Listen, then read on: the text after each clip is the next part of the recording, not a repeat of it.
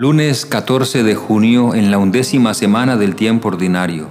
El Evangelio según San Mateo capítulo 5 versículos 38 al 42. No hagáis frente al que os agravia.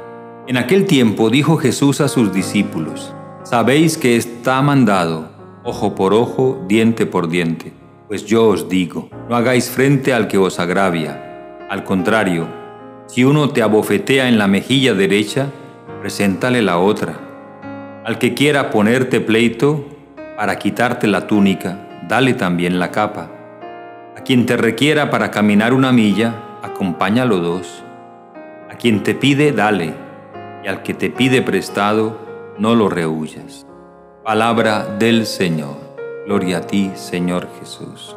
Es muy claro nuestro Señor Jesucristo en este Evangelio. Está hablando con sus discípulos, con los que lo han seguido, con los que están dispuestos a obedecer sus santas enseñanzas. Pero fundamentalmente los discípulos son los que están bajo el amparo del Padre, los que reciben el Espíritu Santo de Dios, los que se dejan guiar por el Espíritu Santo. Y entonces están llamados a vivir en las dimensiones del reino de los cielos. Su medida no es la mentalidad de este mundo.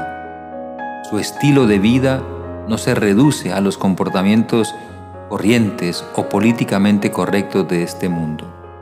Incluso deben estar dispuestos a veces a pasar por los tontos, por los que no son capaces, por los incompetentes que no reaccionan como deberían hacerlo, es decir, con violencia frente al que les usa violencia o con desprecio del que los desprecia.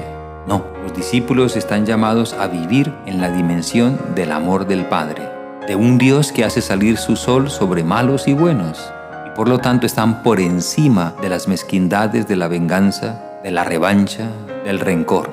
Jesús dice, sabéis que está mandado, ojo por ojo, diente por diente. Pues yo os digo, no hagáis frente al que os agravia. Es decir, Jesús es muy consciente de que en la ley de Moisés se permitía la venganza, se permitía el desquite pues Él ha venido a cumplir la ley en su esencia, que consiste en practicar la justicia, en hacer que brille la verdad, pero sin violencia.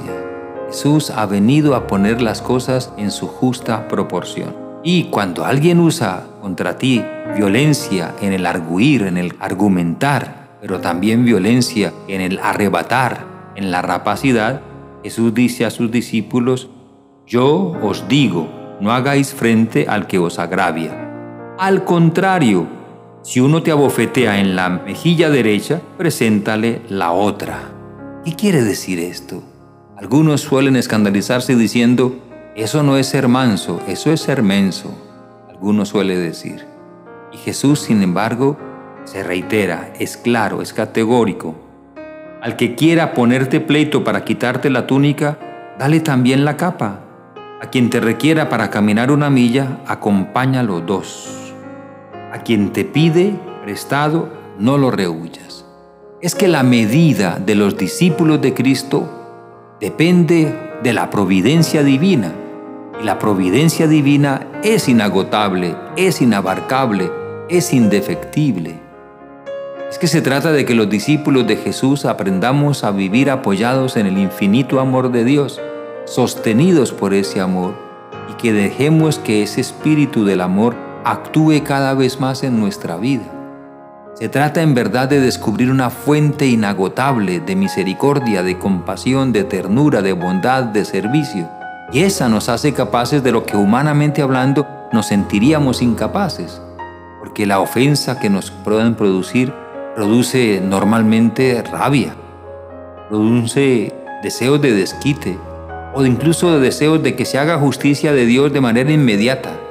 Pero el Señor nos advierte que no es así como los discípulos suyos han de caracterizarse, sino por el contrario, sus discípulos están llamados a poner un nuevo estilo, un nuevo modo, una nueva sabiduría, la de Cristo, la de Cristo.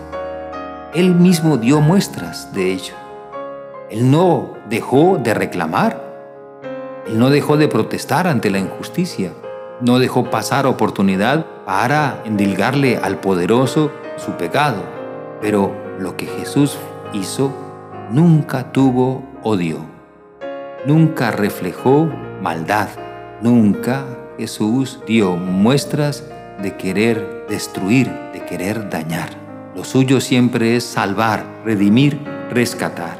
Y por eso invita a que la medida que usemos sea el doble de lo que los otros quizá de nosotros están esperando.